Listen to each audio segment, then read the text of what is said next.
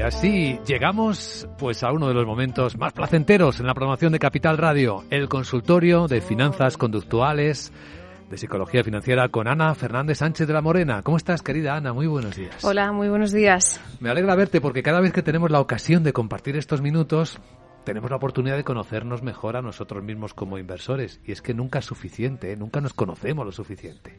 Nunca, porque realmente, aunque hablamos de muchos sesgos que, que salen inconscientes, como son inconscientes, siguen saliendo. Con lo cual, eh, eh, hay que repetir y repetir y repetir hasta que realmente pasemos al consciente todo lo que tenemos en nuestro inconsciente. Uf, arduo trabajo. Hoy, ¿sobre qué sesgo vamos a intentar ser conscientes? Pues para hoy traigo el sesgo de anclaje, que es un sesgo bastante habitual, que normalmente el anclaje eh, viene evidentemente de la palabra ancla y es que nosotros, nuestro cerebro, ancla una información en la memoria de largo plazo que utiliza para eh, facilitarnos la toma de decisiones. Es decir, nosotros cuando tenemos que tomar una decisión vamos a buscar automáticamente en nuestro cerebro información previa o experiencia previa o conocimiento previo para tomar información. Ejemplo, ¿qué puede ser un ancla? El dividendo de las compañías. O sea, antiguamente teníamos esos roles, ¿no? Como Zardoya Otis, que era, eh, o Banco Popular en su época, ¿no? Que eran empresas que eran características porque tenían una rentabilidad por dividendo alta y muy estable. Entonces, la rentabilidad por dividendo es un ancla a veces que los inversores toman para invertir en compañías. Sin embargo, el dividendo es importante, pero no es lo más importante. O sea, muchas veces es más importante el ratio de deuda, sobre todo en los momentos actuales, una empresa que tenga pulmón financiero y no tenga mucha deuda para poder eh, afrontar crisis. Otro ancla que hacen normalmente en el sector financiero los inversores es el precio de una acción. Normalmente nosotros fijamos un precio, sobre todo con el análisis técnico. A este precio está el soporte, la resistencia y qué ocurre con los precios. Que cuando el precio es demasiado alto, como ha pasado con Amazon, que estaba por encima casi de cerca de 3.000 dólares, hizo un split, dividió su precio entre cinco. Entonces, psicológicamente está anclando una información de que el precio de una acción es cinco veces más barato que ayer. Pero no porque haya caído y está más barato, es porque ha hecho una división del precio y por tanto una multiplicación del número de acciones de los tenedores. Entiendo, es un sesgo muy poderoso porque lo que nos está hablando es de cómo se generan a veces los vínculos que tenemos con acciones, esa parte emocional, ¿no? Que nos vincula, que nos eh, relaciona instintivamente con determinado activo a determinado precio. Sí, es, es, digamos que el cerebro tiene una memoria de corto plazo y una de largo plazo, que es donde realmente almacena. Este sesgo está vinculado con tres puntos importantes. Uno es la repetición. Cuanto más se repite algo, es como cuando estudiamos las tablas de multiplicar. Las aprendes por repetición y anclas esa información. O sea, las tablas de multiplicar es algo que nosotros tenemos anclado por repetición. Por otro lado, la capacidad de atención.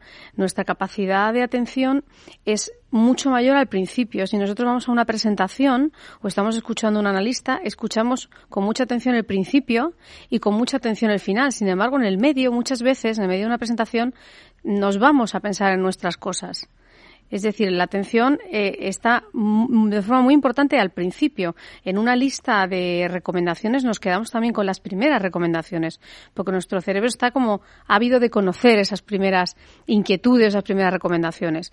Y luego, por otro lado, la memoria. O sea, nuestra, nuestra memoria va a almacenar la información que más eh, impacto nos ha producido, ¿no? Esto que tú decías, ¿no? Ese impacto emocional o una asociación de una información a un recuerdo nuestro hace como clic y entonces anclas la información. Imagino que la parte más perversa es cuando este sesgo de anclaje, aquello a lo que te has anclado, se convierte en creencia. Sí, bueno, claro, es que los, claro, los anclajes terminan siendo creencias, porque cuando tú mm, tienes un pensamiento repetitivo en tu memoria de largo plazo, pues son como aquellas personas que, que siempre pierden dinero cuando invierten en bolsa. Y te lo dicen, es que yo nunca he ganado, es que yo siempre pierdo. Bueno, quizás siempre pierdes porque, como decía Einstein, si haces lo mismo y pretendes obtener resultados diferentes es, es, es una locura. O sea, realmente es ¿Por qué, ¿Por qué pierdes siempre? Obviamente porque vendes en pérdidas, pero vendes en pérdidas porque vendes con el mercado cayendo o porque compraste con el mercado subiendo y, no has tolerado la pérdida porque realmente tenías ese sesgo de exceso de optimismo y pensabas que comprando en, en un ciclo alcista se gana siempre. No siempre se gana porque cuando llega la volatilidad, llega la incertidumbre y los mercados están llenos de razones que hacen que el mercado tenga un comportamiento que no es el esperado. A veces un mal dato es bienvenido, como estamos viendo este año. Un mal dato es bienvenido porque se considera que entonces la Reserva Federal no va a tener una política tan agresiva de tipos. Sin embargo, el dato es malo, pero la percepción del dato es positiva. Qué interesante esta reflexión, cómo vamos conociéndonos a través de nuestros sesgos. Para despedirnos hoy, Ana, ¿con qué frase nos quedaremos pensando? Para hoy traigo una del cineasta y escritor eh, Alejandro Jodorowsky, que dice, la memoria almacena no lo que has vivido, sino las interpretaciones subjetivas de lo que crees haber vivido. Qué gran verdad. Ana Fernández Sánchez de la Morena, psicología financiera, finanzas conductuales, pionera en la divulgación de este conocimiento necesario que todos deberíamos tener sobre los automatismos que nos rigen. Gracias, Ana. Gracias. Capital, la Bolsa y la Vida.